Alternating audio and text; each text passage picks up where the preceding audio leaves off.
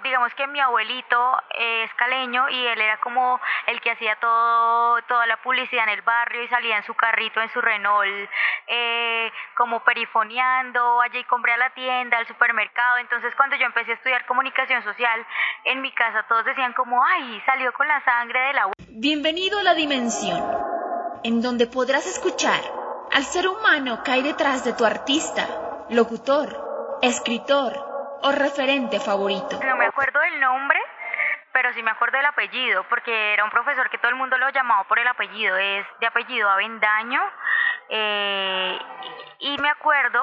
Esto es My Personal Feel, Feel, Feel, Feel. Hola, ¿qué tal amigos? Bienvenidos a MPF, el documental. Hoy frente a mí tengo a una mujer que estuvo en A Vivir, que son dos días. Es comunicadora social de la Francisco de Paula Santander en Cúcuta. Es productora de la franja de 10 a 12 de la básica de Caracol y hace parte como productora también del programa Mascotas Caracol. Eh, ¿Cómo estás, Diana Torres? Pues muy bien, muy contenta por la invitación, eh, feliz de que me empiecen a invitar a estos a este tipo de, de, eventos eh, pues a mi corta edad. Bueno Diana, la primera pregunta y la obligatoria que se le hace a todos, ¿cuál fue tu primer contacto con esto de los medios y con la comunicación social? Bueno, yo llegué aquí a Caracol porque pues estudié evidentemente comunicación social y en la universidad, em, como en séptimo semestre hacíamos un una visita empresarial a las empresas, y vinimos acá a Caracol, nos contaron y me gustó. Y en la radio de la universidad pues yo hacía programas, me gustaba mucho, pero nunca fue como como que yo sabía que iba a entrar acá, no, o sea, siempre uno lo ve como algo lejos, como esto no me va a pasar a mí, esto es de gente grande. Eh, y un día, cuando estaba buscando las prácticas, yo vivía en Cúcuta, dije, voy a enviar el correo a ver qué tal. O sea, yo nunca lo hice con el fin de, sé que voy a quedar, eh, no, o sea, yo dije, voy a enviarlo a ver qué pasa. Y efectivamente a los dos días me llamaron, eh, me citaron a la entrevista, yo hice la entrevista con Andrés López y pues nada, ya el día que me dijeron que había entrado a Caracol, ese día estaba cumpliendo años, entonces fue como un gran regalazo de cumpleaños. Espera, pero todavía no nos vayamos tan, tan acá. Tu primer contacto, o sea, el primero, primero, digamos, que tú digas, no, yo, yo era una niña de dos años y me caí de un avión y, me, dijeron, pues, le dijeron a mi mamá que como terapia tenía que escuchar radio, no sé. Bueno, pues, o sea, primer contacto así no tuve porque, como te digo, yo nunca, como que lo tuve, o sea, como que nunca había pensado que podía llegar tan lejos. Eh, pero digamos que mi abuelito es caleño y él era como el que hacía todo, toda la publicidad en el barrio y salía en su carrito, en su Renault, eh, como perifoneando, allí compré a la tienda, al supermercado. Entonces cuando yo empecé a estudiar comunicación social, en mi casa todos decían como, ay, salió con la sangre del abuelo, también va a ser periodista, también va a ser productora, también va a hacer radio. Entonces ese fue como como que cuando empecé a estudiar en la universidad, ahí sí empezaron a notar como la vena artística, por decir lo que tenía.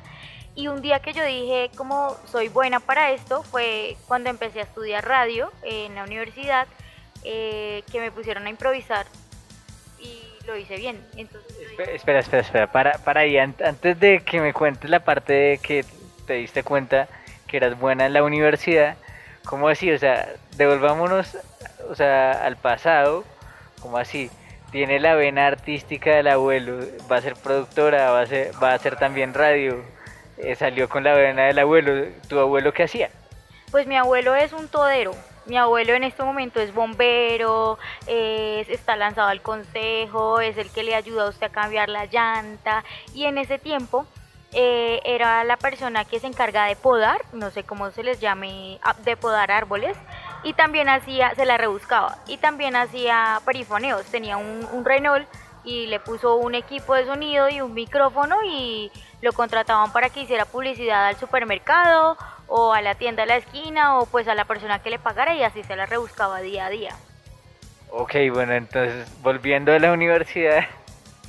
Y ya volviendo a la universidad, un día eh, en la primera clase de radio Eh, el ejercicio fue, yo tenía un gran profesor, eh, tenía una voz maravillosa y me daba mucho pánico porque era como esa voz sota que tú escuchas en la radio y nos puso a hablar y nos dio una palabra y tiene que improvisar cinco minutos de esta palabra.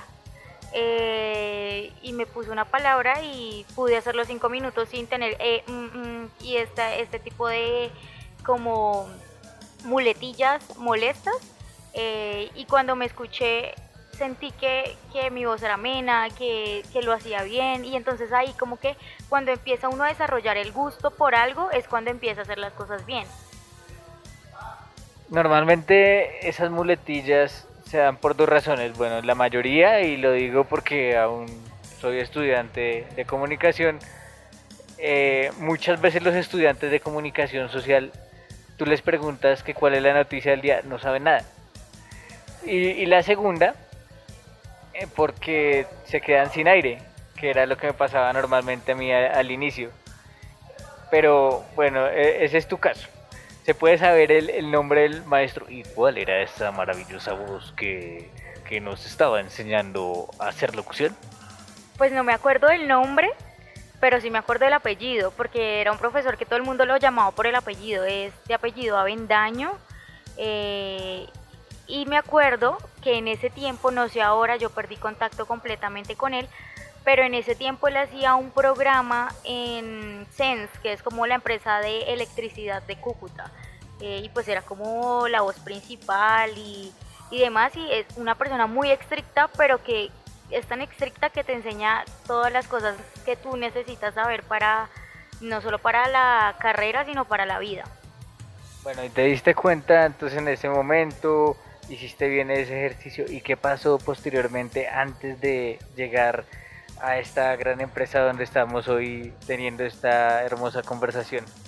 Nada, me, me, empezó a gustar, entonces como los ejercicios que los ponía, pues me esforzaba por hacerlos y empecé a sobresalir, entonces le empecé a gustar al máster de la universidad y ya me empezó a invitar a los programas, a los magazines y, iba y hacía voces o le vendía cuñas a la universidad eh, y como que de esa forma empezó pues todo todo mi desarrollo en la radio, pero solo en la universidad. O sea, yo, como te digo, nunca me imaginé que fuera a llegar acá, nunca lo pensé.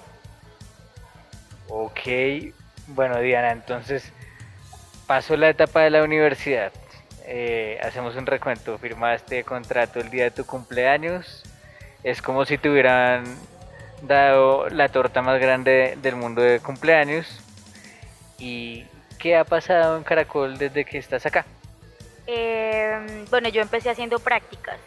Yo empecé haciendo prácticas, eh, me fue bien, todo el tiempo me decían como te ha ido bien, eres buena, pero yo no, o sea, yo no quedé de una vez, ¿sí? Yo terminé mis prácticas, yo me devolví para Cúcuta, me gradué, estuve un tiempo allá presentando un programa de televisión, pero para mí fue como traumático porque yo decía, fue pucha, si yo soy tan buena, ¿por qué no me contrataron de una vez? sí, o sea, yo decía, ¿qué pasó? No me esforcé, o me decían mentiras, o no sé, y siento que todo llega en el tiempo correcto. Eh, y este año yo me vine a vivir nuevamente para Bogotá, em, empecé a trabajar como jefe de prensa de una empresa, renuncié, eh, y preciso cuando renuncié, como caído del cielo, me escribió Andrés López que si quería hacerle el reemplazo a Norberto Vallejo en unas vacaciones de a vivir que son dos días, en el programa que yo ya había participado. Eh, y pues ahí yo le dije que sí, eh, empecé a hacer la producción y cuando estaba haciendo la producción de este programa, Andrés me dijo, va a salir un, un programa nuevo en la franja de 10 a 12, hoy por hoy se va a renovar eh, y yo quiero que tú seas la productora. Y pues yo me puse muy contenta, evidentemente, le dije que sí. y luego me pusieron a hablar como con el jefe mayor, que es John Camacho, el director de, pues, de la básica. y él me dijo, sí, pero le tengo una condición tiene que producir dos programas, no solo este, sino Mascotas Caracol. Y pues yo contentísima porque era una responsabilidad demasiado grande, pero era estaban poniendo la confianza en mí que ni siquiera yo me hubiera puesto. Entonces, nada, pues le hice y aquí estoy. Bueno, eh, paremos un segundo ahí, devolvámonos antes de, de, hablar de John. Conozco a John, un, un tipazo, tipo bastante descomplicado, bastante sencillo. Pero antes de que nos cuentes algo de, John Camacho, eh, pues tú, tú, dijiste en un momento que cuando estabas, te volviste a Cúcuta y hiciste un programa. ¿Qué, qué programa estabas haciendo? Eh, bueno, yo me devolví pues porque primero no me había pasado nada acá en Bogotá y segundo pues tenía que graduarme, terminar la tesis y demás. Cuando estaba terminando pues tenía que hacer algo. Em, y un profesor de la universidad eh, que siempre hizo televisión em, me llamó y me dijo que estaba haciendo pues que estaba lanzando un magazine de televisión en un canal regional que se llama ATN Televisión eh, y nada, quedé como presentadora principal del programa, era un magazine de variedades de lunes a viernes de 5 a 6 de la tarde que se llamaba Bienvenidos a Bordo en esa época, en ese tiempo. Bueno, y entonces volviendo acá, eh, ¿cómo, es tu relación con, con John Camacho? ¿Qué, ¿Qué, nos puedes contar de John Camacho? Pues los que lo conocemos, como te digo, sabemos que es un tipo bonachón, buena gente pero descríbele a, los oyentes a, John Camacho. Bueno, pues yo puedo decir muy poco porque en realidad soy relativamente nueva, pero creo que el tiempo no es eh, algo para medir, sino la calidad de persona que, es él y que en un solo segundo no necesitas más para darte cuenta lo que es. Eh, es supremamente amable, supremamente descomplicado, lo llamo, por ejemplo, a mí me dice ingeniera o vieja cuando no soy ni ingeniera ni vieja. Entonces es, es una persona muy, muy buena onda eh, y al principio me aterraba, pues, ¿sabes? Es el director, es como el pluma blanca, como a mí me aterraba hablarle, pero como que uno poco a poco se da cuenta de la calidad de persona, de lo amplio que es, de lo buena gente, entonces ya uno como que se va calmando. Bueno, un consejo que le darías a la gente que está escuchando esto y a los que quieren estudiar esta maravillosa carrera. Eh, que sueñen y que lo hagan todo con pasión. Eh, que me tomen, por ejemplo, como ejemplo. Yo nunca pensé que iba a quedar o que estuviera acá viviendo sola en una ciudad lejos de mi familia, siendo productora de dos grandes programas, trabajando con famosos a mis 22 años. Entonces sueñen y, trabajen por ello porque, porque es que si uno hace las cosas con amor, puede que uno no vea el resultado al otro día, pero les puede pasar como a mí que a los meses los llaman y le dicen, hizo un buen trabajo, venga, lo queremos. Entonces hagan todo con amor, que eso es lo más importante. Si usted hace algo con amor, va a tener su, su buen resultado. Bueno, ya saben amigos, tuvimos a una mujer bastante sencilla, un ser humano único, como dice ella acá, una mujer pequeña que habla mucho, pero sobre todo un magnífico ser humano. Bueno, Diana, tú despides este podcast hoy. Bueno, muchas gracias a todos los oyentes, a ti Sebastián, y espero que siempre se conecten con Sebas en su emisora, en su programa, y los espero por acá en Caracol Radio cuando quieran venir. Un abrazo.